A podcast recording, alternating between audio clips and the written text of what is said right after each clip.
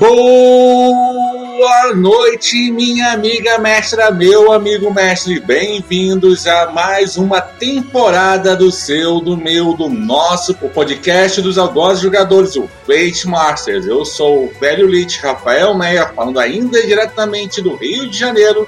E eu conto hoje com Bom dia, boa tarde, boa noite, galera. Eis Fábio Costa, o seu Mr. Mickey, diretamente de São Bernardo do Campo, São Paulo. E hoje, para retomar aí a podcast nessa temporada 2019, a gente não vai ter apenas um, mas vamos ter dois Fate Masters Analisa. Os, fe os Fate Masters vamos analisar Nest e Boa Vizinhança, ou em inglês Good Neighbors. Caros espectadores, sejam bem-vindos a mais uma edição do Fate Masters. Eu, Luiz Cavalheiro, diretamente do Caxias, serei o seu Cicerone por essa nova temporada pelos abismos da loucura da narração, onde nós não apenas discutiremos esses dois cenários, como temos algumas surpresas já engatilhadas para os senhores. Portanto, acomodem-se enquanto o chá de barbatanas de Dagon está na mesa. Dagon, estamos chique hoje, hein? Temporada nova, verba nova.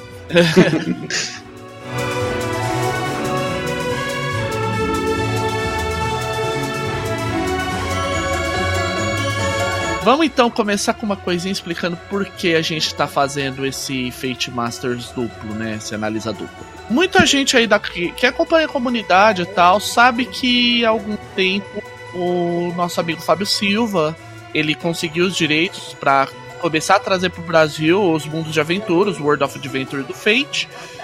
E os três primeiros que vieram foram Mestre de Undar, nosso Masters of Undar, que já foi analisado, foi por muito tempo o nosso crivo. E o nosso xodó. E é um dos nossos xodós. É, já foi analisado, então a gente decidiu cobrir as bases e analisar os outros dois que foram vindo, que vieram. Que no caso são o Nest e o Boa Vizinhança, ou Good Neighbors em inglês.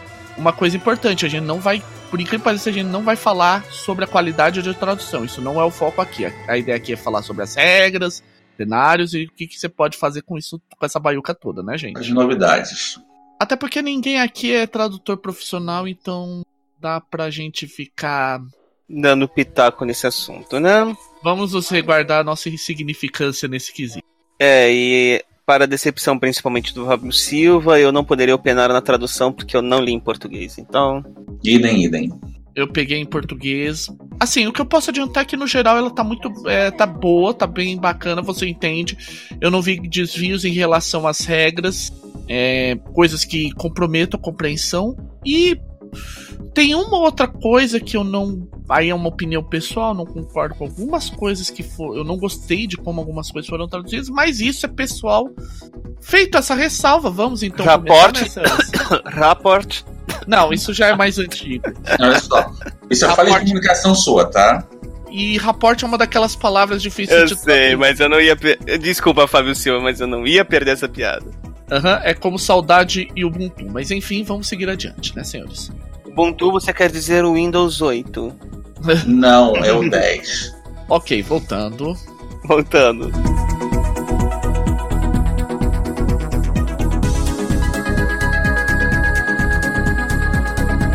É, vamos começar aqui agora. Então, qual dos dois a gente começa dessa vez? Vamos começar pela boa vizinhança? Bom, vocês que sabem, podemos começar pelo boa vizinhança, né? Podemos começar com o Uprising com fadas. É uma definição meio aberta, mas Uprising eu chamaria ele de filhote da boa vizinhança. É o, fi é o irmão mais desenvolvido do boa vizinhança, de certa forma. É, é, que eu, é o irmão que foi pra faculdade. Ah? É. Então, vamos lá, né, gente? É, vamos lá. Vamos começar aqui pela, pelo checklist. Acelerado ou básico? Boa pergunta. O Boa Vizinhança, ele tem uma... Tem um ele aborda a questão da, da, das skills de um jeito bastante peculiar. Ele trabalha com aspectos de personagem. Quando você faz um personagem Good Neighbors, você faz ao mesmo tempo um humano e uma fada em jogo de trope, em jogo de trupe. E o personagem humano, ele tem, dos cinco aspectos deles, três tem que ser vinculados a profissões e essas profissões recebem skill ratings. Com relação à fada, ela tem que ter três de seus aspectos vinculados a abordagens do acelerado e essas abordagens recebem os ratings. Ok. segunda pergunta aqui do checklist. Está em português, correto? Sim, a, a, certo, vamos lá. Ainda não está disponível totalmente em português, por quê? Porque ainda está no processo para ser enviadas cópias físicas para os financiadores, mas tão logo elas sejam enviadas, e aí a gente depois coloca errata no episódio, é, no, nas notas do episódio, indicando quando isso ocorrer. Ele vai estar disponível para compra pelos, pela Pluma Press, que é o selo da, do Fábio, e também pague o quanto quiser. Aí eu não sei qual é a plataforma que ele vai utilizar, se vai ser Dungeonist, TO, Drive-Thru, aí ele. Mas enfim, quando tiver disponível a gente vai colocar aqui para vocês pegarem. Ótimo. E a última pergunta que você foi respondida que era o quanto. Pelo visto, pague quanto puder, ou então para os financiadores, com aquele valorzinho de contribuição que é, que é pedido no, acho que no Catarse, né? É, foi no Catarse, se eu lembro bem, para tudo foi 120 com os, os, três físicos, mais PDF, Pub e Mob. Viva o livro digital. E quase conseguiu financiar Deuses e Monstros, o God of Monsters, que é outro que tá na fila. Que é uma coisa linda também. Pelo menos que eu lembro, ficou no quase. Eu teria algumas outras opções em Words of Adventure, mas enfim, isso não vem ao caso nesse podcast, né, gente? Vamos. É, a gente fala isso depois. Vamos começar aqui. O que, que esse jogo traz de novo pra gente em relação à ambientação? Vou começar pela ambientação, porque, pelo visto, regra, a gente vai ter o espaço de só para discutir aqui. O que, que ele traz de novo pra ambientação? Pode, pode ir, Luiz. Não, não, eu ia falar, quer começar? ah, bom, já que é assim eu começo. Então, a ideia básica é a seguinte: é uma é uma. É, os personagens eles vivem numa pequena vila, né? Numa pequena. numa cidade pequena de interior. E considerando o estilo de jogo, infelizmente é um jogo bem atual, né? Porque eles vivem numa pequena cidade, né? Chamada Vale Sereno, que é o nome que dá no cenário, pode ser qualquer outra cidade, onde existe uma indústria, uma indústria se estabeleceu e, por, e tá comprometendo a cidade, seja de maneira de maneira física, como por exemplo devastação da natureza, poluição de, de águas, ou aí eu no livro você tá muito termo espiritual, eu gosto de dizer mais meio social espiritual, com aquela ideia de começar a quebrar aquelas pequenas tradições da cidade, sabe? A festa que todo mundo ia e não vai mais, aquele bando de gente que vem e não saca nada da cidade que é só bagunçar e coisas do gênero. Os problemas realmente atuais do interior, hein? Exato. Em adição a isso, Steel, Steel Hollow, que é o nome usado no, no original em inglês, ele tem uma comunidade feérica, com direito a corte e tudo. E você tem, enquanto lado humano, você tem essa, os problemas dessa indústria, modificando o espírito da comunidade, a destruição espiritual e destruição tanto do mundo espiritual quanto da natureza afeta diretamente as fadas que por alguma razão já tem um histórico de convívio mesmo que indireto e meio secreto com os habitantes da cidade. Portanto, por isso o jogo de trupe. Você joga com um humano abordando o lado humano da questão, tentando impedir que a cidadezinha morra, metafórico talvez até literalmente, e com a fada fazendo a mesma coisa pelo lado férico da questão. Parece que é um ambiente que está pronto para virar lentamente um barrilzinho de pólvora em todos os sentidos.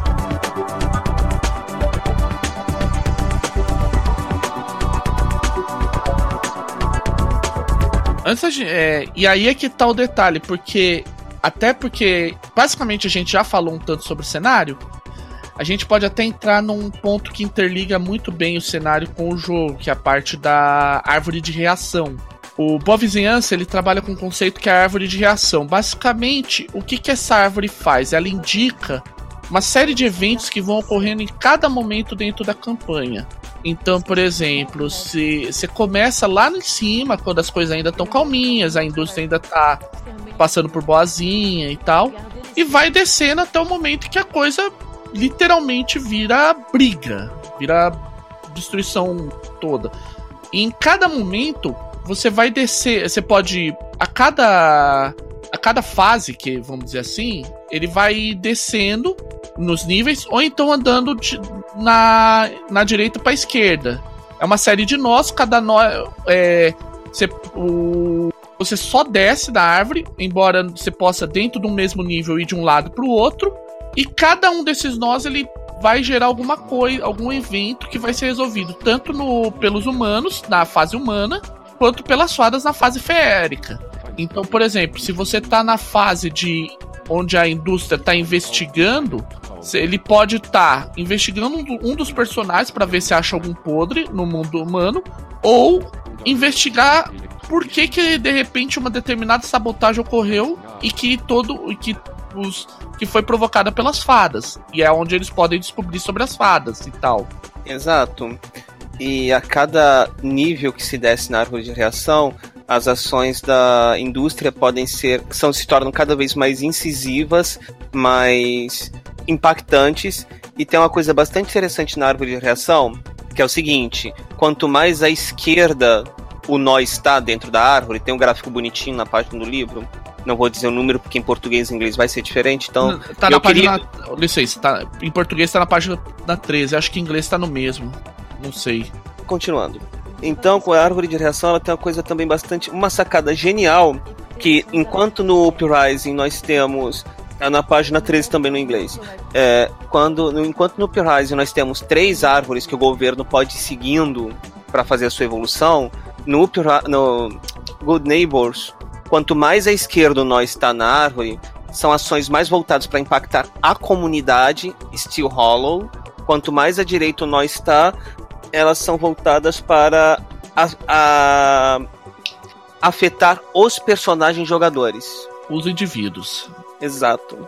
Então isso dá uma ideia de de repente o quanto você quer fazer algum impacto, quer provocar alguma coisa. É, você quer focar num, num, dos personagens especificamente ou você quer focar em todos eles? Você pode fazer isso simplesmente escolhendo um nó em uma dessas direções. A ideia é simples, você vai descendo tal, até que quando chega. Basicamente, a campanha vai acabar quando ela chegar no último nível. Que aí as coisas são realmente bem sérias. E aí, você pode deixar que nesse seja o momento para os personagens conseguirem revelar todos os podres da indústria, ou ser basicamente o fim de Steel Hollow ou de Vale Sereno, como ficou em português. Basicamente, nós temos um trilho, então. Basicamente, nós temos? Um trilho. Ah. Sim e não. É, sim e não. Melhor resposta possível. Porque na prática, assim, cedo ou tarde você vai chegar nesse. A exceção de que cada vez que você desce né, nessa árvore, você não, não consegue subir, ele nunca volta para trás o, o nível, você pode ficar indo, ficar fazendo caranguejo ali na árvore quanto você quiser, rodando da esquerda para direita e a cada momento você pode até mesmo ficar tipo nos níveis mais baixos ficar fazendo várias vezes a mesma coisa contra vários personagens diferentes. Então, por exemplo, vamos pegar aqui um exemplo: tramar acidente. Você pode tramar acidente com todos os personagens. Você vai, trama acidente, aí volta para roubar bem de valor. Aí vai para tramar acidente, vai ficando fazendo esse vai e volta. Aí você pode, por exemplo, roubar acidente, plantar provas, roubar acidente, é, roubar bem de valor e tramar acidente. E assim sucessivamente. Sim, só que temos aí o componente de jogo de trilho, porque é um jogo de reação. A aventura começa no primeiro no, prim, no ação da indústria. Acontece um acidente qualquer, jogadores narradores decidem, e as relações públicas da, da indústria que vai acalmar a população. Não, foi mal, não sei o que, a gente não vai se repetir. A partir daí, daí temos a reação dos personagens. A reação dos personagens gera a reação da indústria, que gera a reação dos personagens, que gera a reação da indústria. Se torna um jogo de reação é, o próprio Good Neighbors deixa isso bem enfático. Ele não é um jogo voltado para combate, ele não é um jogo voltado para confronto, ele é um jogo voltado para o drama, para o conflito, não para o confronto. Então, ele meio que se torna um jogo de trilho, como ele está, é um jogo de ação, de, é um jogo de reação, a reação, a reação, e você não pode subir na árvore, você só tem a opção de ir para o lado ou descer em, qual, em algum momento as ações e reações escolhidas vão levar ao evento final, ao clímax da história, que é a confrontação com a indústria. Aí a indústria se ferra, os jogadores se ferram, mas aí é como se, como diz o velho bardo, aí não é a história que acaba, é o narrador que decide contra outra coisa.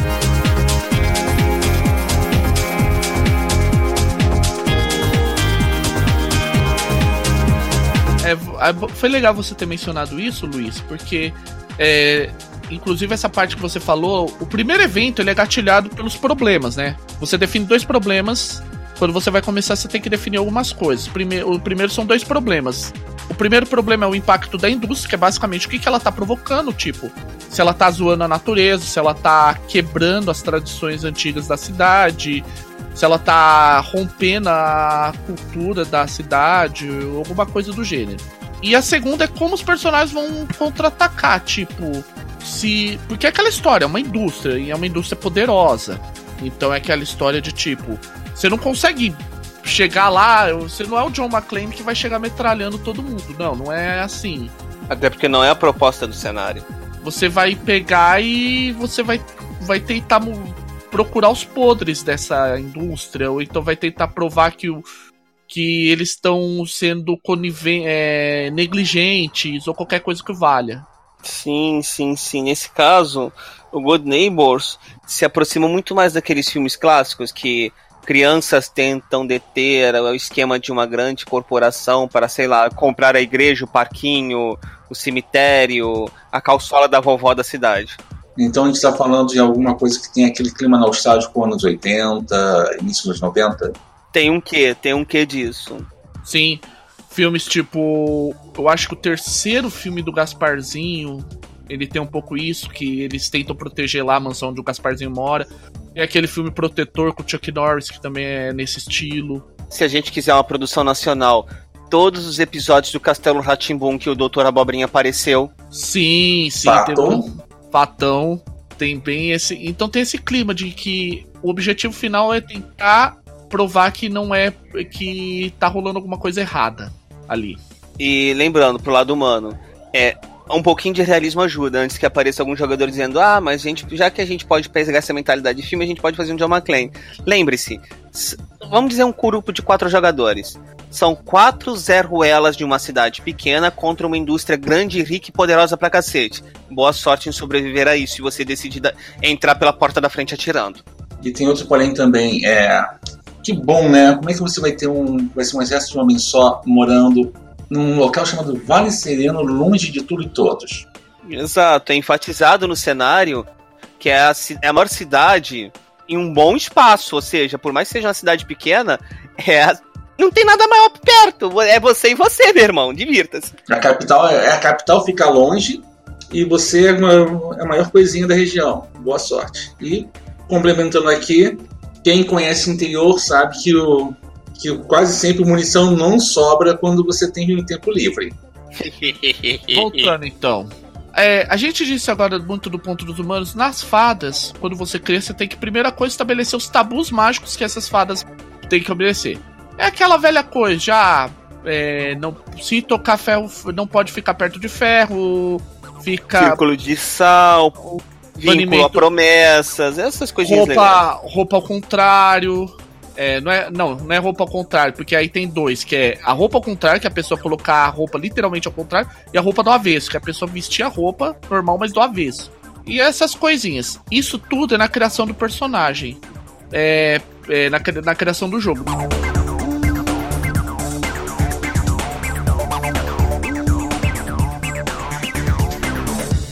Definido isso, é a criação do personagem, como a gente já falou anteriormente, né? Ela é bem diferente, ela é bem diferentona em relação ao Fate base, ao, ao Fate ba tanto básico quanto acelerado. Sim, a, a quebra, a quebra um pouco a expectativa que a gente tem também do da, da pirâmide. É, o que que acontece? Ele é uma ficha dupla, você vai fazer dois personagens, um que você vai jogar no com ele na fase humana e um na fase fere. Você começa basicamente com três aspectos que são similares para ambos: um conceito, uma dificuldade e uma motivação. Você vai por um dos três para cada um. O conceito e de ambos tem que, no caso do humano, expressar uma profissão e no caso da fada, expressar uma abordagem, e eles vão ter o nível mais alto deles. Aí depois que você fez esses três, pro humano você vai criar um, um aspecto místico que vai ligar ele a, um, a fada de um outro jogador e o aspecto social, que vai ligar ele a um personagem humano de outro jogador. Pro personagem fada tem basicamente a mesma coisa, que é o aspecto vizinho, que liga a, essa sua fada ao personagem humano de outro jogador, e o aspecto majestoso, que liga personagem fada a outro, o seu personagem fada ao personagem fada de outro jogador. Outra mudança relevante, outra mudança bastante interessante na regra é a regra de façanhas. Nós somos acostumados a criar uma façanha que tem um nome bonitinho, fofinho e blá blá blá, que faz não sei o que, que a gente já sabe muito bem o que, que a façanhas faz nessa altura do campeonato. Façanhas em Good Neighbors, elas funcionam de um jeito completamente diferente. Como foi dito, dos seus cinco aspectos, três serão vinculados a profissões. No caso dos humanos, três serão vinculados a aspecto, a abordagem nos casos das fadas. Certo? Certo. Profissão para os humanos e abordagem para as fadas. Então, é, você vai escolher nas suas façanhas esses aspectos que tem profissão ou abordagem e você vai marcar um X. É, na verdade não precisa ser necessariamente para os que estão marcados com profissão. Verdade, verdade, falha minha. Você pode escolher qualquer outros desses três para interligar suas façanhas.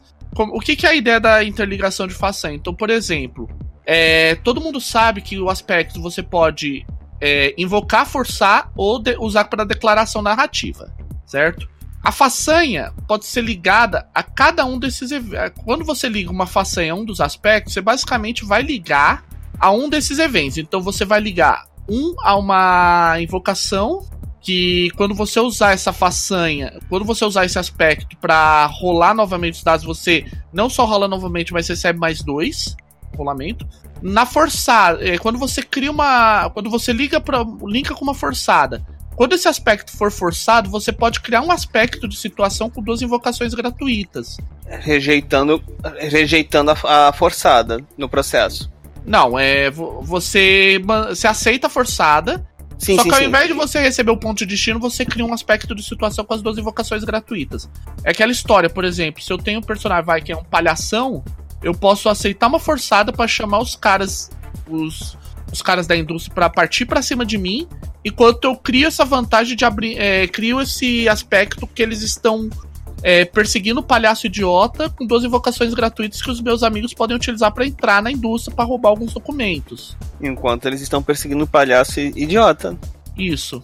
E quando você usa a, a façanha declarada, uma vez por cenas, você pode usar o ponto de destino para criar um, um aspecto, é, para fazer uma declaração e trazer um aspecto, só que ao invés de simplesmente trazer esse aspecto, sem, sem invocações, você traz com duas invocações gratuitas. Lembrando que isso é só uma vez por cena, tá? Que senão isso ficaria um roubo sem tamanho. É. Fato. Diga-se de passagem, isso foi comentado até no livro, que é só uma vez por cena, senão ficaria um roubo sem tamanho.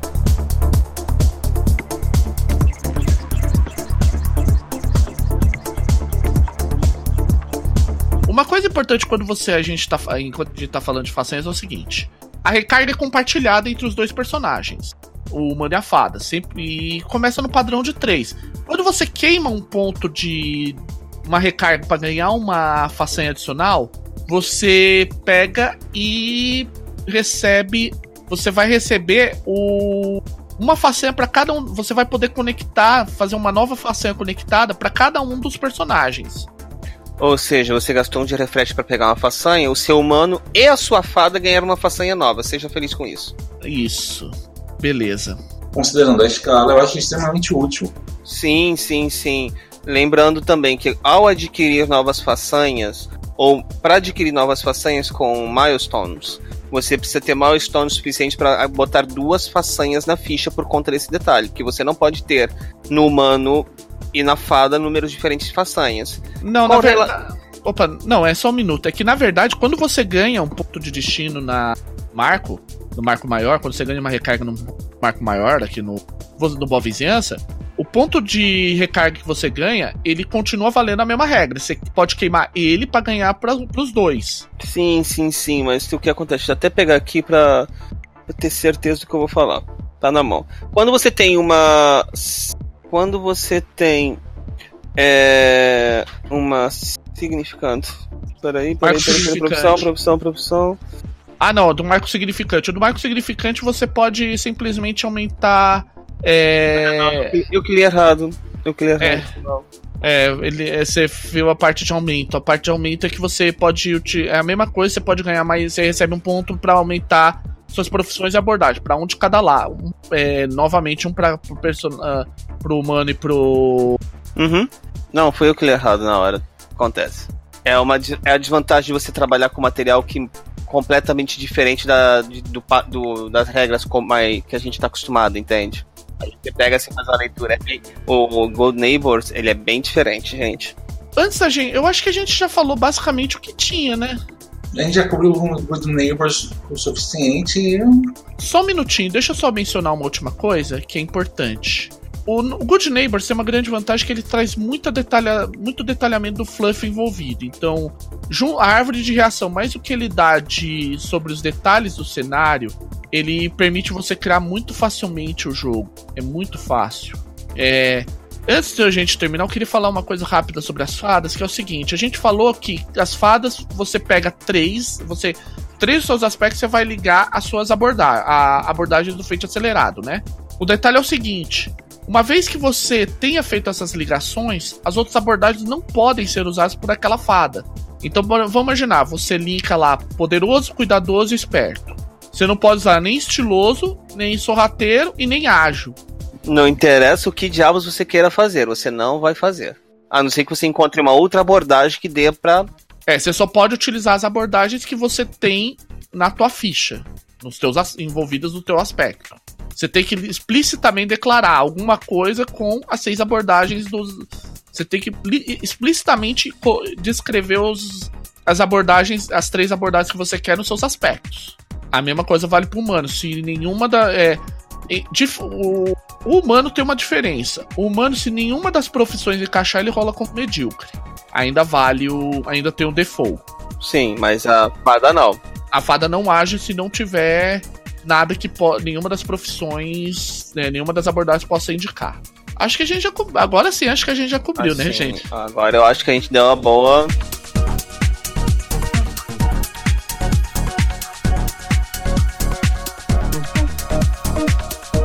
A gente cobriu tudo. Olha, vamos agora pro próximo Nest.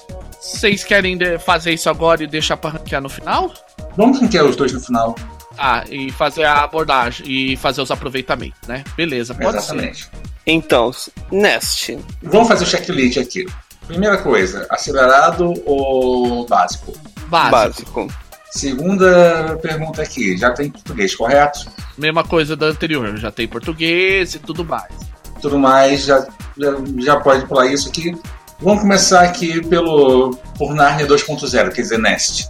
É, a ambientação, o que a ambientação traz de diferente da ambientação normal que você poderia imaginar de que é algo inspirado em Narnia? Eu acho que ele é mais inspirado na prática em Hulk a Lenda do Capitão Gancho. Você, você esteve em Nest quando criança tal, e cumpriu lá o que você tinha que fazer. Aí você cresceu e para você aquilo é pouco mais que uma boa lembrança disso, de um sonho. Até o belo dia que você descobre que não é um sonho. Que Nest tá te chamando de volta e que deu ruim. Para resumir rapidamente. Até porque, se você for parar para analisar com calma, nem todos os livros das crônicas de Nárnia seguem esse modelo. Crianças são teleportadas para o mundo de fantasia, crianças resolvem a merda no mundo de fantasia, crianças voltam para casa. Por exemplo, a, o, o menino e o seu cavalo. Tanto a, a Shasta não, cacete, isso que não nome do filho da Shasta. puta. Shasta. Tanto Shasta quanto a Tarcaína. Araves. Araves. Narnia Detected. É, muito tempo que eu não leio. Tanto Shasta quanto Araves são nativos de da Calormânia. Na verdade não, né? Porque o Shasta é da, é, da Arquelônia. Mas não vem o caso. Você tem uma participação especial dos irmãos Pensevere, mas eles nem são centrais, eles nem são assim o, o, motivador da história. É diferente de Príncipe Caspian, por exemplo. Príncipe Caspian, eles voltam depois de uma Nárnia toda fodida pela por um monte de coisa que aconteceu, eles têm que salvar Nárnia. De novo. De novo. De novo. Então, basicamente assim, dito de maneira rápida, é isso, Nest. E o detalhe é o seguinte: como, como é que você vai recuperar aquilo que você era lá? Porque, bem, você era um cara muito poderoso. Gente, é sério, quando a gente falar um pouco sobre façanhas, talismãs e coisas do gênero, você vai ver que esse jogo, para quem curte um treco overpower, é aqui que você vai se divertir pra caramba. Não só isso, né, cara? Eu vou te falar, é um jogo que você que vai ser melhor apreciado não por, pelo cara do overpower, é pelo fã de tragédia grega. Também. Também, porque, gente, é tenso. Então, o que que acontece? O que que aconteceu com o Nash? Depois que os personagens voltaram, depois que os personagens voltaram de para de, de Nest, por algum motivo Nest parou de receber outras crianças, porque a ideia é que sempre tá recebendo crianças que precisam aprender alguma coisa, vamos dizer assim. Sim, sim, sim, assim, para clarificar, Nest, ele é o coletivo do imagem, é assim, o coletivo daqueles da fantasia infantil, de ser herói, de ser qual criança nunca botou, nunca amarrou. Qual criança nunca poderia ser vítima do Tony Stark? Vossa avó sabeis que os tais a usar as cortinas da casa dela como capa? Qual criança nunca, nunca poderia ser acusada disso? de brincar, pegar um pedaço de madeira, botar a cortina nas costas e falar: Eu sou um herói, que não sei o que, então sou um cientista louco, eu sou um grande cientista, eu vou construir. Qual criança nunca fez isso? Então, Nest é o coletivo dessas fantasias. Então, o que que acontece? Nesse meio tempo, entre um tirano, né? Que aí depois você vai descobrir quem é e tal, porque tem algumas opções no jogo. Basicamente fechou Nest pra para as crianças. E isso tá dando ruim para Nest, porque é, as, tá havendo uma opressão lá e tá dando ruim pras, por algum motivo para as crianças. Já que qualquer psicólogo meia tigela formado por, por correspondência sabe que a fantasia é algo extremamente necessário para a psique saudável infantil. Então, dito isso, a questão é assim: a partir daí vem aquele lance, você vai ter que equilibrar mais responsável com aquele lado teu de criança, tipo, agora eu vou, vou zoar tal. Por isso que eu acho que Hulk, a lenda do Capitão Gancho, é mais interessante. Porque aqui. Sabe um filme que me ocorreu agora que seria uma ótima maneira de descrever Nest? Qual? Tudo bem que as crianças não viajam para Nest. Nest é que vem as crianças. Mary Poppins, o retorno de Mary Poppins. Tem uma série que da sci-fi muito boa, durante muito tempo teve no Netflix, chamada The Magicians que é basicamente essa premissa mais Harry Potter depois que todo mundo cresce. Sim, o, o Magistras, inclusive, é citado em um dos momentos com, como inspiração. Como inspiração. Sim, os livros são bons e a série é boa também. Vale a pena você dar uma olhadinha.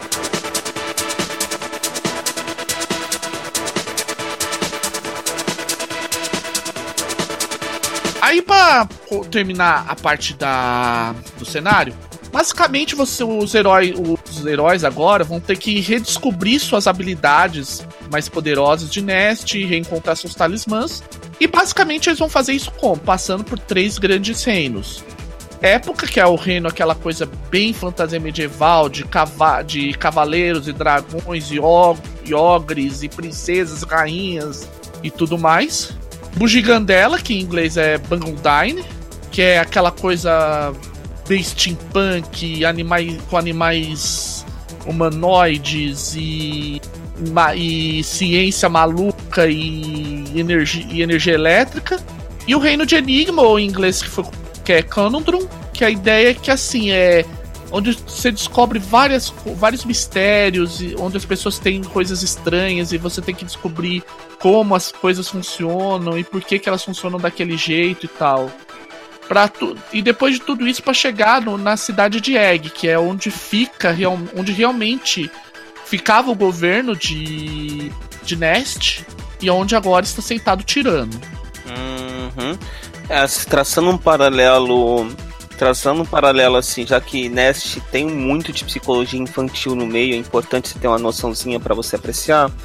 Época tem o sonho da época é, é uma metáfora para fantasia infantil como um todo. Aquele negócio de ser maior do que si mesmo, de ser poder, de ser grande, de ser a pessoa, o herói da história. É, Bangandine, a criatividade infantil e Conundrum, a curiosidade infantil. Legal essa. Qual foi, cara? Tem uma, eu tenho uma licenciatura, tem que botar isso para funcionar em algum momento. Licenciatura é um bom caminho para se tornar um bom mestre, né, de contas. Em dois sentidos, claro Aham, claro. Tenta lidar com uma sala cheia de crianças do sexto ano. 50 alunos na mesma sala, 50 crianças de 12 anos. Divirta-se. Você aprende, você aprende a narrar. Você aprende a narrar com isso.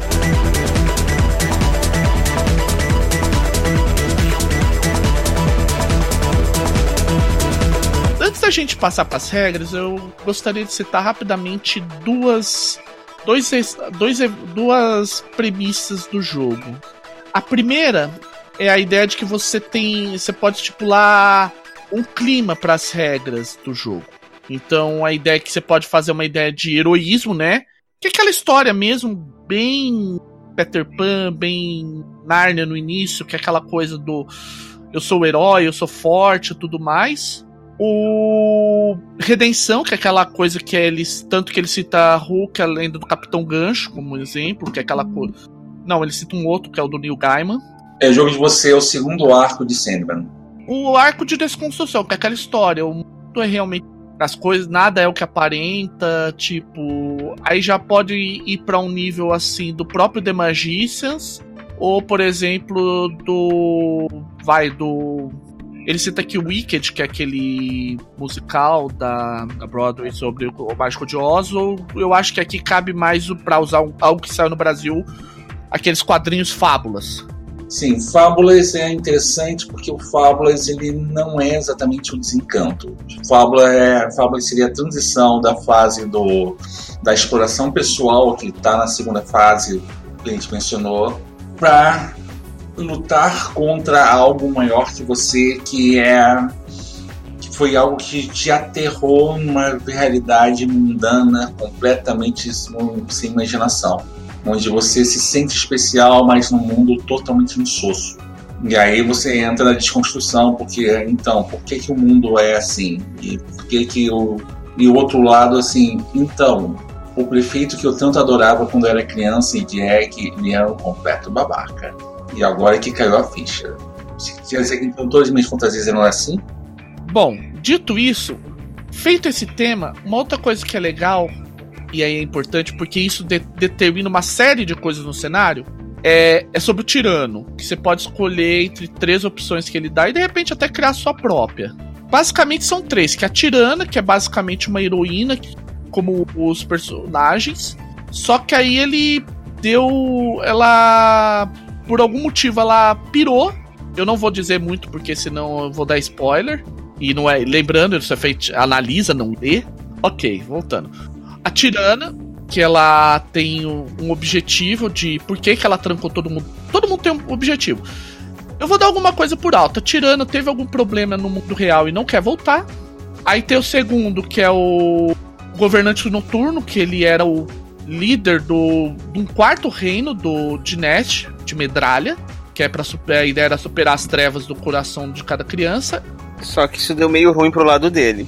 Para resumir rapidamente, e ele quer algum tipo de. Aí fica se vai querer vingança ou simplesmente quer que Medralha volte à sua posição dos reinos de Nest. E a invasora, que simplesmente utilizou esse mundo de sonho como uma, uma porta de entrada para invadir o mundo da Terra para resumir de maneira rápida.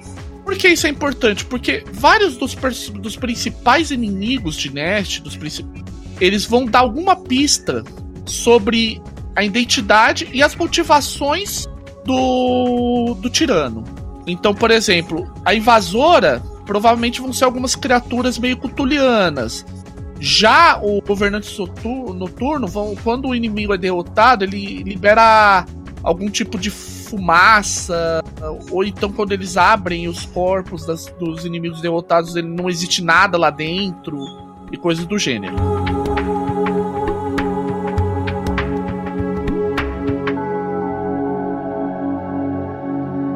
Beleza, a gente tem uma boa base aqui agora. Vamos partir para a mecânica, porque os talismãs parecem algo fascinante. Não, os talismãs são uma coisa sensacionais. Por isso que a gente vai deixar ele um pouco mais pra frente. Vamos começar com algumas coisas, né? Primeira coisa. A criação de personagem é mais ou menos normal, só que com um detalhe. Quando você põe as façanhas, as façanhas são trancadas. Porque as façanhas elas representam basicamente as habilidades especiais que o personagem tinha em. Então, por exemplo, você tinha, vai, assassino de gigante, que quando você tem um acontece um ataque contra um oponente maior que você, o teu ataque é considerado arma 2, ou seja, você soma mais 2 ao dano que você provocar. E, bem, eu não vou colocar tudo, porque quem lê vai perceber que é uma apelação enorme as façanhas. Por isso que elas são trancadas. Porque elas não estão disponíveis para você mundanamente falando. A criação de personagem muda um pouco, né? Que a gente. A gente falou que ele é feito básico, então segue pirâmide e tal, normal. Só que aqui é importante você enfatizar para a temática, os aspectos. Você primeiro define o conceito heróico, né? Quem que você era em Nest. A vida mundana, ou seja, quem que foi o adulto que você se tornou. E a motivação, que é algo que te conecta ainda a Nest, que pode ser uma história compartilhada com os outros personagens ou, ou, ou uma outra pessoa. Um legado de magia, ou seja, alguma coisa que você é muito hábil por causa do tempo que você ficou em Nest. Ou um vínculo com o mundo real, ou seja, alguma coisa que realmente te tira de Nest, vamos dizer assim. Ah, é magia paga as contas e coisas do gênero. E dois aspectos livres, que aí você pode pegar qualquer outro aspecto que seja interessante, ou uma motivação a mais, ou alguma outra coisa que seja interessante para você. Tranquilo, tá, suave. Perícias, mesma coisa de sempre. 10 perícias, pico de, de ótimo, normal, né? Sim, a gente já contou de perícias. Uh, é, eles é as mesmas perícias do feito, só que ele sugere que é você curso, afinal de contas, você não pode utilizar sua conta bancária em Nest. Apesar que não é totalmente proibido. Você pode ser descobrir se Nest é o cara que, que vende. que conseguia vender água para esquimós. É, gelo para esquimó. É, isso não é raro, afinal de contas, estamos falando de algo com grandes possibilidades de você serem maior que a própria vida. Outra coisa que é bom a gente importante, ele tem uma, ele sugere uma su tema de sucesso de grupo. A ideia é o quê? É, ao invés de você pedir que todo mundo, por exemplo, passe, role um teste para passar pelo ogro, você faz com que uma pessoa role, por exemplo, e se ela for bem sucedida com estilo, ela sacrifica o impulso para permitir que todos sejam bem sucedidos naquele teste. Como você ainda permite, ainda continua valendo a regra de, tra de trabalho em grupo, que é aquela ideia de você sacrificar sua ação para dar mais um pro personagem que vai rolar, você, con você consegue, você estimula o trabalho em equipe nesse jogo, nesse, nesse sistema. É particularmente interessante você pensar que Nest é, segue realmente os tropos de muita, muita literatura fantástica em que o grupo consegue, porque o grupo agiu em conjunto e, e cada um tem aquela. faz parte de uma, de uma máquina e é, dá pecinhas para o outro brilhar. Fora o esopo da fábula, trabalho em conjunto. Nest, assim, o grande grosso dos tropos de Nest, ele é justamente essa questão dos, do aprendizado infantil bastante apropriado para uma sociedade que se infantiliza a cada dia que passa. Ou então simplesmente se perde, perde tudo o que aprendeu durante a infância com cinismo cotidiano. Essa mecânica do trabalho em grupo, ela resgata muito isso. Uma coisa importante sobre Nest é o seguinte, também. Os marcos, eles são gatilhados por certos eventos que você consegue durante o, o jogo. É, por exemplo, para você gatilhar um marco maior, você tem que receber, você pode gatilhar ele ao receber algum tipo de estresse ou consequência suave, tendo sucesso com estilo em um teste difícil, que é ele difícil aqui com, com uma dificuldade maior que o nível da perícia, ou sendo bem sucedido a um custo, a um custo em algum teste. E aí cada um dos marcos tem um gatilho aqui. É, ele especifica os gatilhos. Eu não vou citar tudo, mas é ele muda a ideia de ah, tem um marco nesse evento tal. Isso também permite uma evolução muito rápida dos personagens durante o jogo. É, não é, não seria estranho para um personagem Nest conseguir um, um, um personagem esperto em Nest conseguir um marco maior a cada duas ou três sessões. Não seria estranho.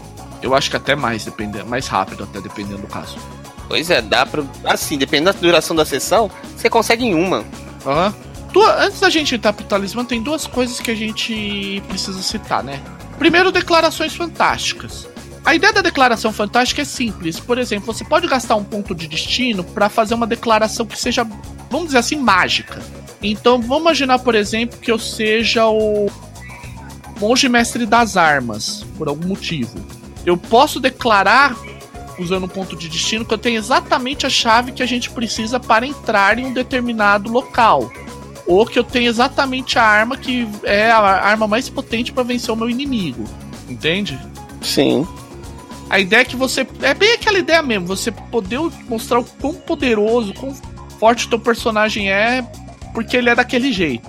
O, outra, a, e a última coisa, antes da gente entrar no talismã, que é o que todo mundo tá querendo ouvir. Oh, oh. É, é o quadro de reserva. Pro pessoal entender, a ideia do quadro de reserva, para quem lembra quando a gente falou de Atomic Robo, é mais ou menos a, a mesma situação da do, do caso das mega façanhas de Atomic Robo. Então, ao invés de você reduzir a tua recarga quando você extrapola o mínimo os, os pontos as façanhas iniciais gratuitas, na verdade você dá para o narrador um ponto de um, um tanto de pontos de destino adicionais por cena ao passar daquilo.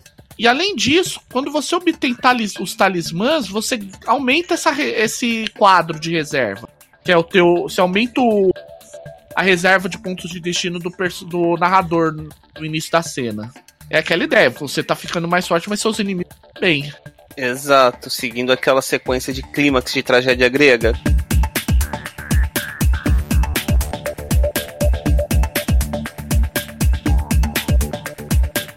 Agora, vamos pro que todo mundo gosta, o que todo mundo quer, né? Oba! Agora sim é a parte boa, porque agora é quando você começa realmente a criar. Talismãs. Os talismãs. Bom, vamos lá, né, gente? O que, é a ideia por trás do talismã?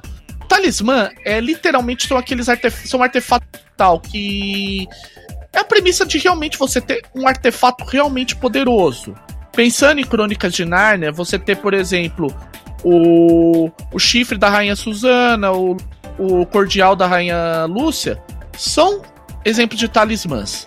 Construir um talismã Nest é muito simples e é muito rico. É muito simples, é muito rico.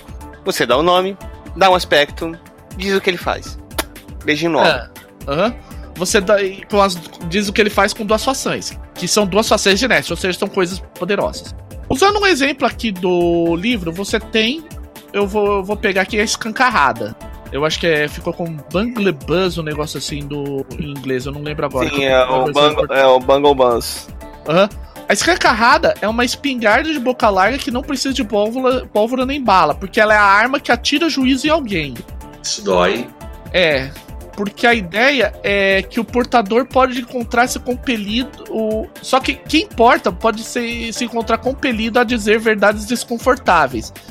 Pra quem lembra, é um pouco que nem aquela arma do filme do Guia do Mochileiro das Galáxias. Exatamente. É aquela arma que você não pode levar pro churrasco de família. É, dá ruim.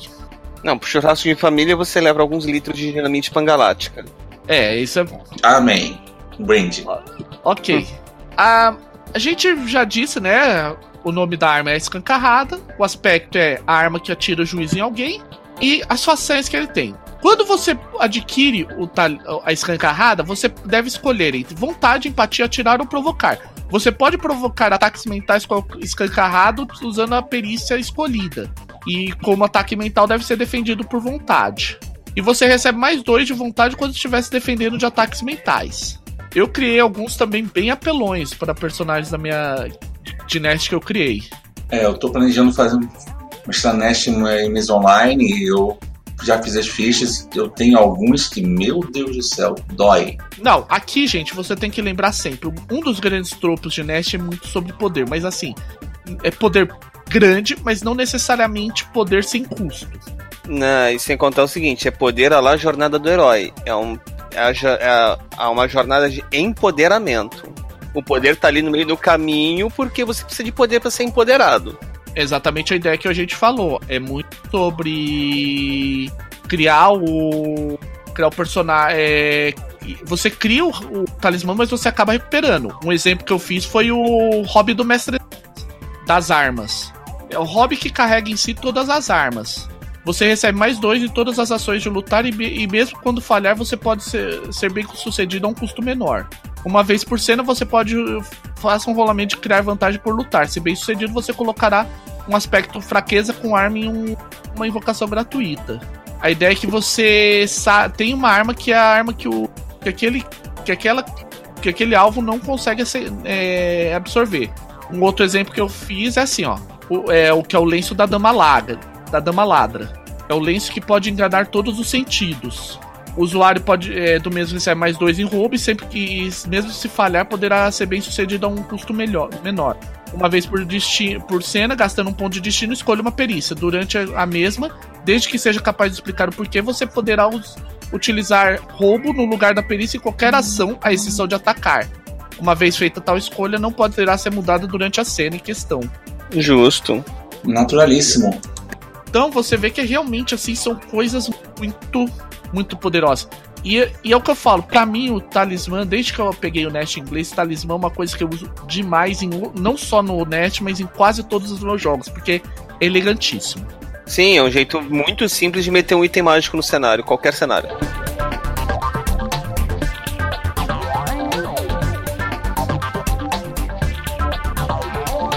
Uhum, a gente vai falar sobre isso agora, né? Porque eu acho que Agora, a gente acabou. agora a gente acabou. Vamos falar o uso prático das coisas. Porque a gente acabou de descrever também o Nest, então vamos. Nest, pro- apesar de ser um cenário que compreende mais espaço geográfico, ele também ele é bem mais nos trilhos do que Good Neighbors, e por isso ele acaba sendo a gente vum, fazendo ele muito rápido. Então, né, gente? Vamos falar então sobre coisas que a gente puxaria para os nossos jogos, tanto de Nest quanto de no Good Neighbors. Oh, agora é complicado, porque. Vou, deixa eu começar aqui. Um, o talismã é universal. O talismã é, é a receita do bolo para como fazer um bom item mágico para um jogo de alto poder. Eu diria mais, talismã é uma boa receita mágica para você fazer em qualquer cenário, qualquer item que seja relevante para aquele cenário. É um item mais poderoso e mais relevante. Não somente poderoso. por- Sim, relevante mesmo. Por exemplo, você pode pegar uma aventura de Fate baseada em mundo contemporâneo e você pode usar a regra de talismã para criar aquele opalão turbinado, bonitinho, que você trata como se fosse seu filho. O Júnior. O Impala dos, dos Winchester da vida. Sim, o Impala dos Winchester. Pode ser também. É, considerando a mala daquele Impala, é, por que não, né? Uma mala que cabe tudo. Deus, o Deus e o diabo já estiveram naquela mala. Literalmente. É. E agora ele tá terminando a 15 temporada. Amém, irmãos. É. se- segunda coisa que eu gosto muito e é.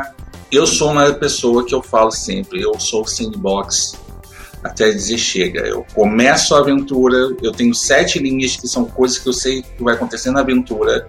E depois dessas sete linhas, eu deixo tudo na mão do jogador e do cenário. Muitas vezes o cenário me surpreende, muitas vezes os jogadores me surpreendem, mas eu tenho uma inveja de, do trilho que é que está em, em Boa Vizinhança, porque é um trilho tão bem, ele é tão bonito como estrutura de campanha que eu fico eu fico olhando assim, tipo, se um dia eu faço um desses para mim.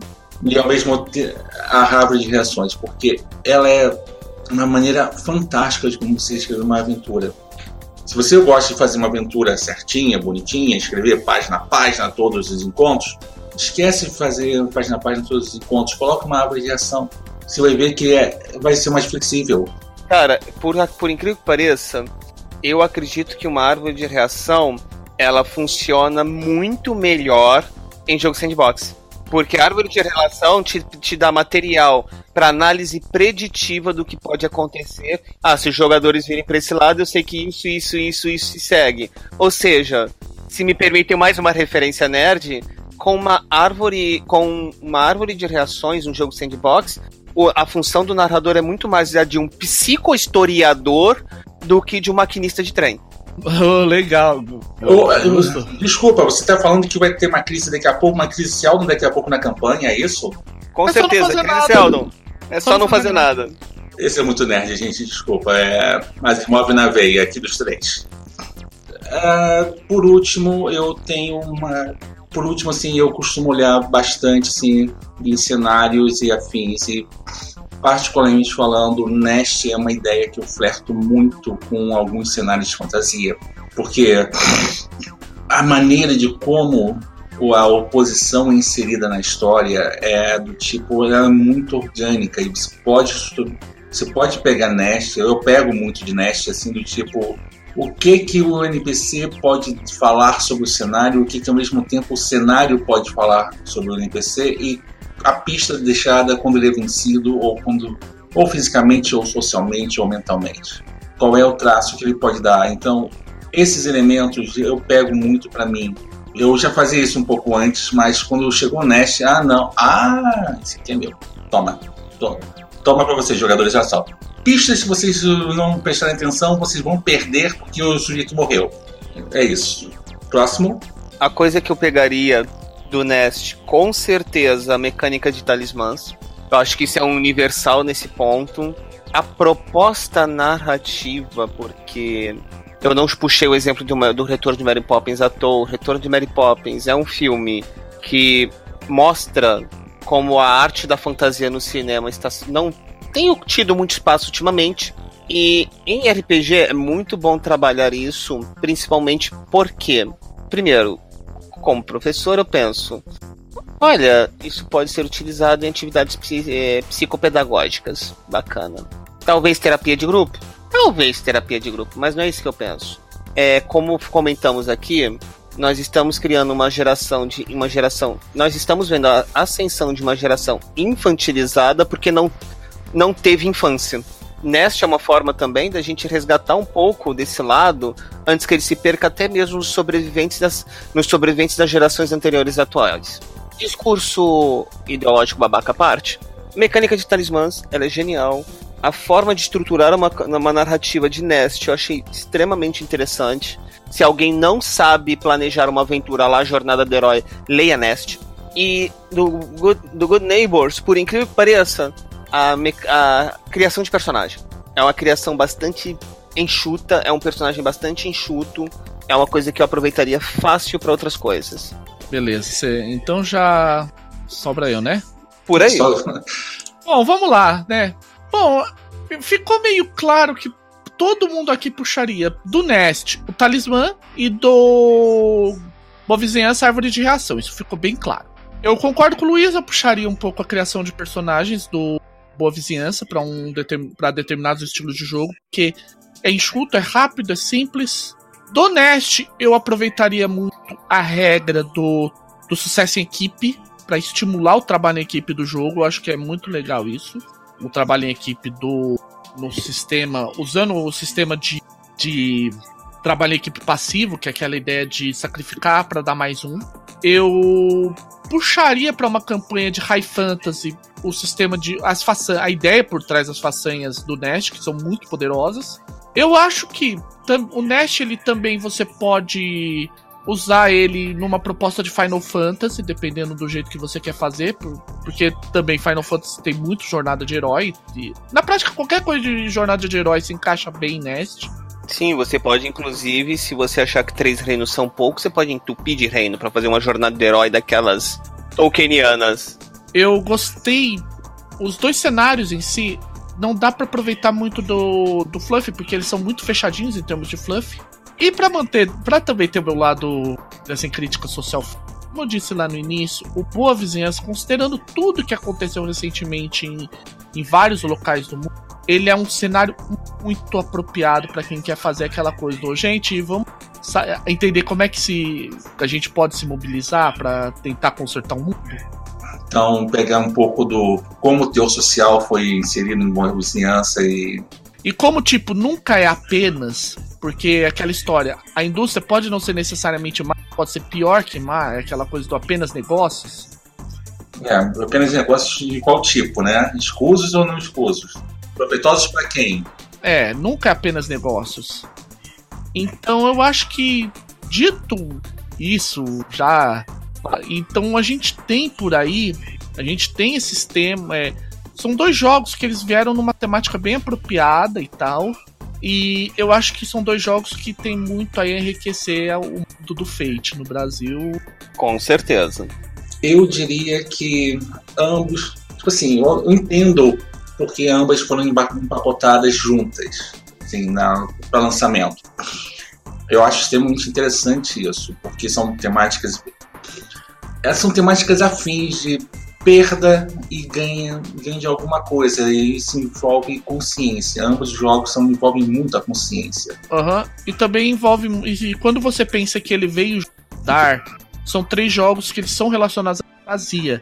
Eu acho que. Eu só de, falar que eu, discord, eu discordei originalmente. Eu acho que o Boa Vizinhança podia esperar um pouquinho. Eu queria mais o Lutz Fred, que é um. Eu sou um fanzaço desse jogo, mas realmente é um, é um ficou um encaixe muito perfeito. Os três se complementam de maneira tanto em termos de como explorar as regras do jogo, como em termos de tipos de cenário, tipos de jogos que podem ser propostos por eles, eles se complementam assim muito, eles são muito sinergéticos uns com os outros.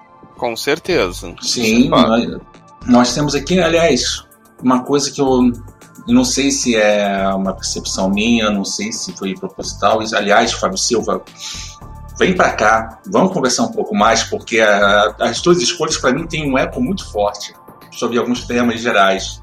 Ele está te chamando já, Fábio, e depois a gente fala no privado.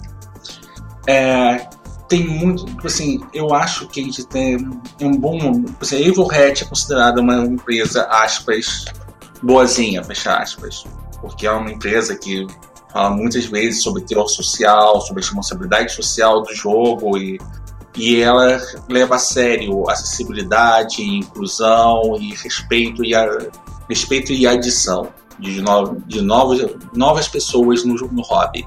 E ela Masters of Fundar pode ser uma fantasia de poder, mas é uma fantasia de poder que você pode, como o próprio Cicilane já fez, pode ser uma fantasia de poder de depor um tirano e toda vez que a gente está depondo tirano, a gente está falando sobre como nós lidamos com a autoridade e nós lidamos também com, os males que são feitos contra nós.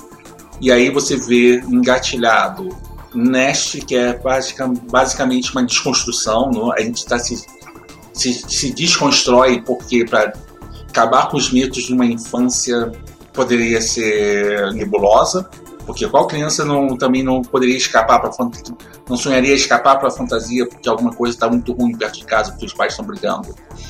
E por último, você fecha com a boa vizinhança que é você já tem uma consciência e você tem ao mesmo tempo ao seu lado algo mágico que, é, que sobrou ainda de uma boa memória, uma boa instinto. E é do tipo.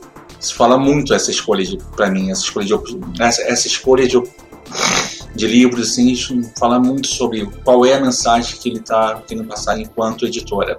Eu acho do tipo. A gente está num ponto de despertar. O Brasil está num ponto de despertar. Porque a gente já fez muita besteira, tá na hora de a gente ver que acabou a fantasia, gente. Os, tirando, os monstros estão ali. E qual é o monstro? Eu não sei, pode ser a conta de luz. Pra mim chegou em 170. Ou pode ser o.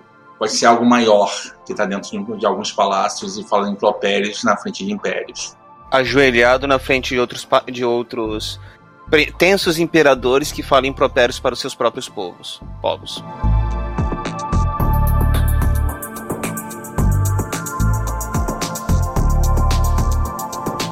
A gente já falou bastante, né? Bora ranquear agora?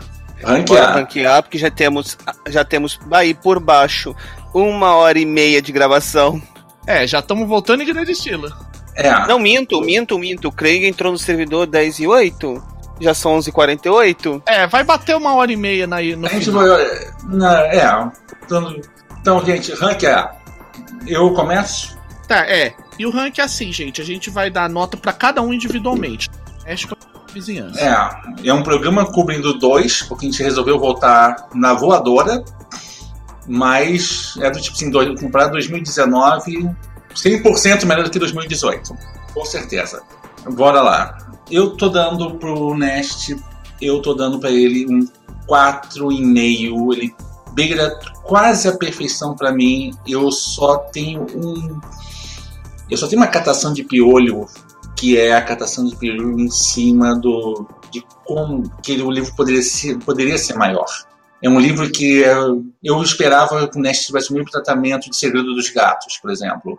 Eu, que é com diversos mini suplementos adicionando a ele. Eu, eu esperava que o Nest tivesse um tratamento de Venture City ou Segredo dos Gatos. Entendeu? Eu quero mais de Nest. As pessoas não entendem assim quando eu quero mais detalhamento de Nest. Eu quero mais mais tramas envolvendo aquele mundo fantástico. Por isso que eu falo, ele beira a perfeição para mim, 4,5. Boa Vizinhança, ele, ele é muito bonito, ele é muito suave, ele é sublime. Tudo bem, não é um dos meus prediletos. De longe é um dos meus prediletos. Eu tenho Ghost Planet como um dos meus prediletos. Eu sou esquisito. Me chamem de esquisito e falar que eu gosto de arqueologia espacial. Você é esquisito a 17 potência, porque Ghost Planet. Obrigado. E ele tem. Só que a Boa Vizinhança, eu relendo para esse programa, eu vi assim do tipo. Eu filtrei é a primeira vez que eu vi, o que foi alguns anos atrás, eu achei, não, legalzinho e tal. Eu faria uma one shot num feriadão com os amigos, entendeu? Quando tivesse todo mundo na casa de campo de alguém. Mas agora eu vejo motivo, não só após Samarco, não só após Vale, mas eu vejo muito motivo quando eu soube, por exemplo, do que acontece nas cidades mineiras de carvão nos Estados Unidos, ou então quando eu vejo os efeitos da industrialização ou da desindustrialização do interior. E aí eu vejo do tipo, é, são apenas negócios, e são apenas negócios que rompem toda uma cultura. E é, não, não, não. Isso aqui bateu forte comigo. Eu no passado eu daria um 3.75, mas agora eu tô dando 4.25. Luiz? É, Nest eu dou 4,75. Eu acho que Nest tem, ao contrário do que o Rafael pensa, eu acho que Nest tem um tamanho exato. É maior do que. Porque justamente por ser um cenário voltado para fantasia, para o imaginário, para o criativo, detalhar demais restringiria demais e, portanto, iria na contramão do que o bagulho se propõe. Além disso, se ele fosse um pouco maior, ele sofreria de síndrome de Tolkien. Eu não pensei nesse ponto. Pois é, ele sofreria de síndrome de Tolkien se ele fosse um pouco maior. Até porque estamos lidando essencialmente com fantasias. Você só dá o esqueleto, é muito bom. Ele é facilmente expansível, mas como toda boa obra de fantasia, quem for pegar para expandir, expande com a sua própria fantasia, então não seja por que amarrar ele muito. Eu. Num cenário desses, porém, considerando que ele dá três opções de grande antagonista, apenas um você tem realmente prazer de derrotar porque era evidentemente antagônico. Os outros dois são figuras muito trágicas que você fica até com a crise moral dependendo de como ele for derrotado. É possível.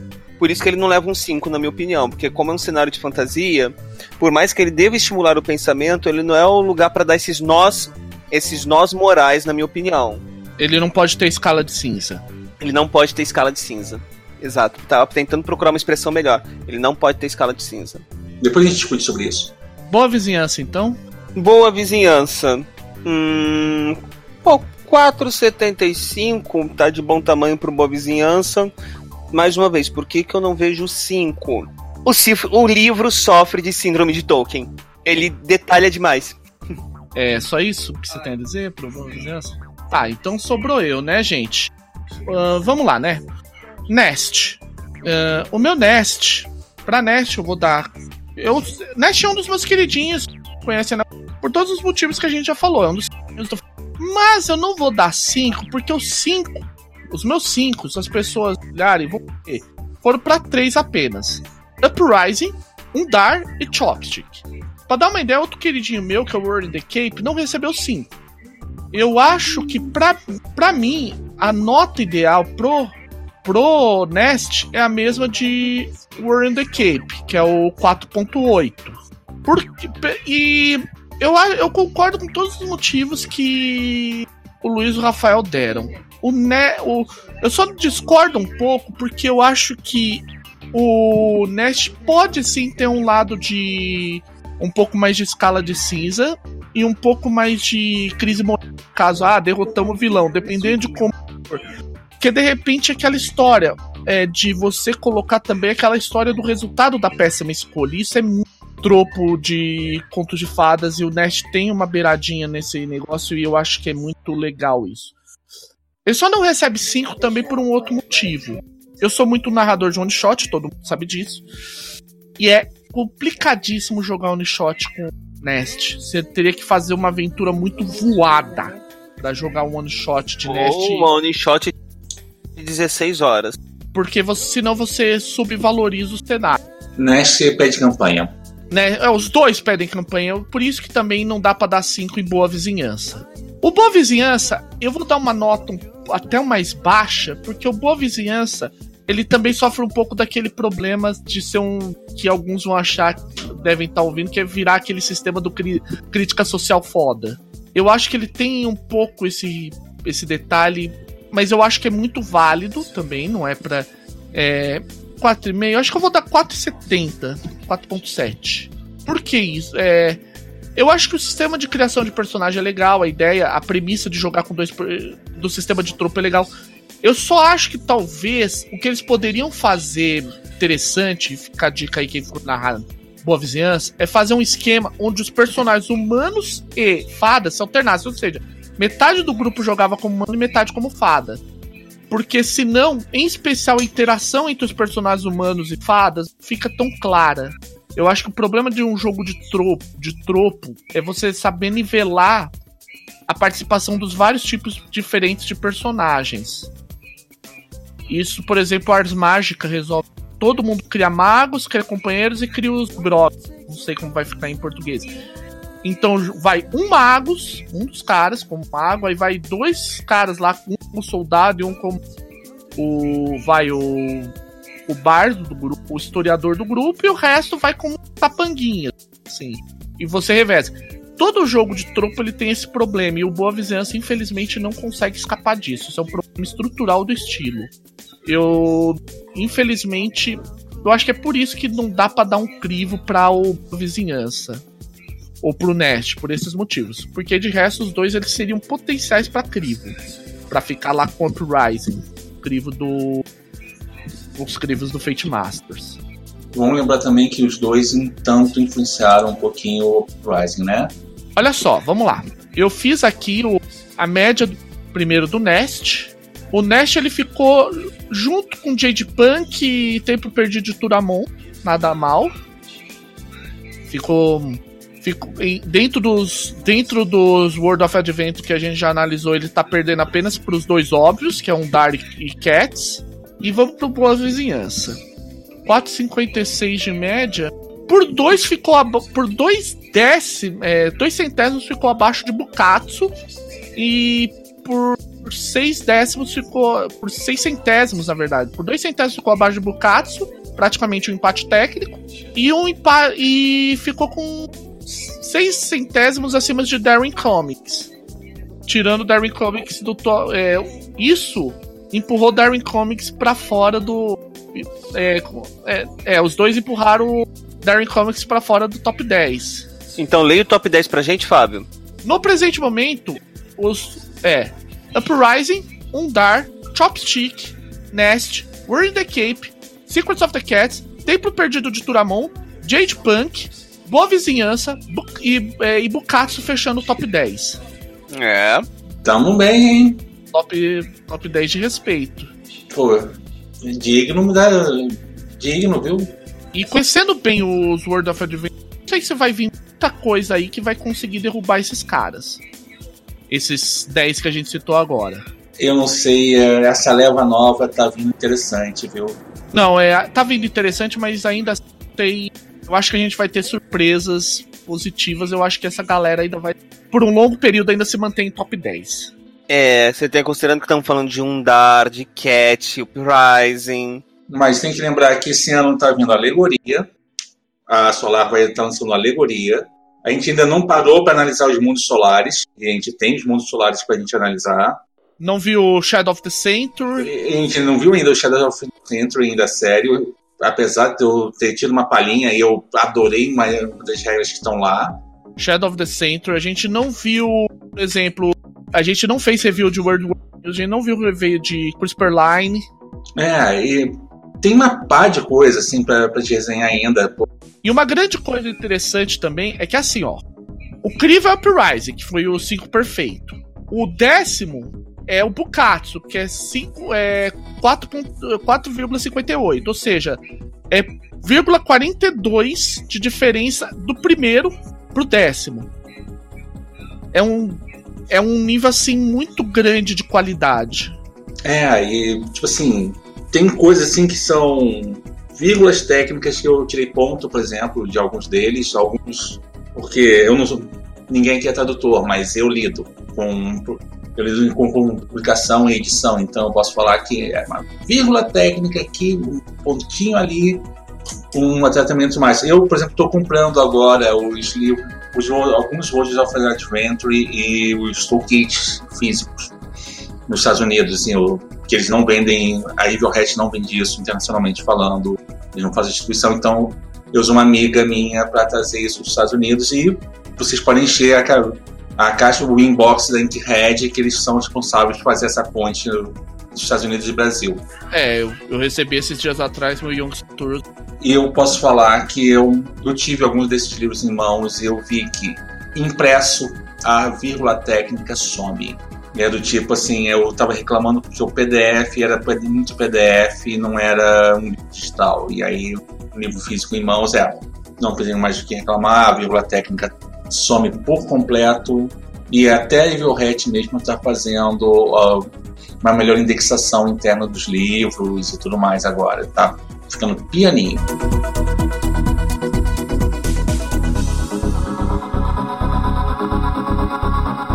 Beleza, acho que a gente pode encerrar, né? Porque. Podemos encerrar, por favor. Foi um podcast bem mais longo do que a gente imaginava. O material bruto tá em duas horas. E a gente está voltando, também a gente está voltando à atividade, né? A gente é muita saudade de vocês, é muita saudade de voltar também pro microfone. Então. Então, né, gente? É por isso que a gente vai sempre dizer, né? Comunidade, Movimento Fate Brasil no Facebook. A gente não pode mais falar da comunidade do Google Plus, porque o Google Plus infelizmente vai ser desativado. A gente ainda está decidido para onde a gente vai. Por... Como uma alternativa, mas tem a nossa fanpage. A gente tem a nossa fanpage também, por favor, curtam, comentem os episódios na fanpage, entendeu? Porque a gente precisa muito dessa atençãozinha para manter o podcast mais, com melhor divulgação. Sim, a gente tem aí o também o e-mail, fatemasterspodcast.gb.com. Comentem, façam suas críticas, digam o que vocês acham do que a gente comentou aqui sobre o Luz, não só sobre o Nest o, e sobre o Boa Vizinhança, mas sobre todos os cenários que a gente viu, os episódios surgiram novas pautas e para que a gente continue como sempre, né, gente, fazendo mais e melhor RPG, porque, né, né, como a gente sempre diz, quanto mais feito melhor. Quanto mais feito melhor. Quanto mais feito, melhor, né, gente? Bom dia, boa tarde, boa noite e tchau! E bons pesadelos, senhores, porque vocês vão precisar de bons pesadelos. Até a próxima, meus homens queridos.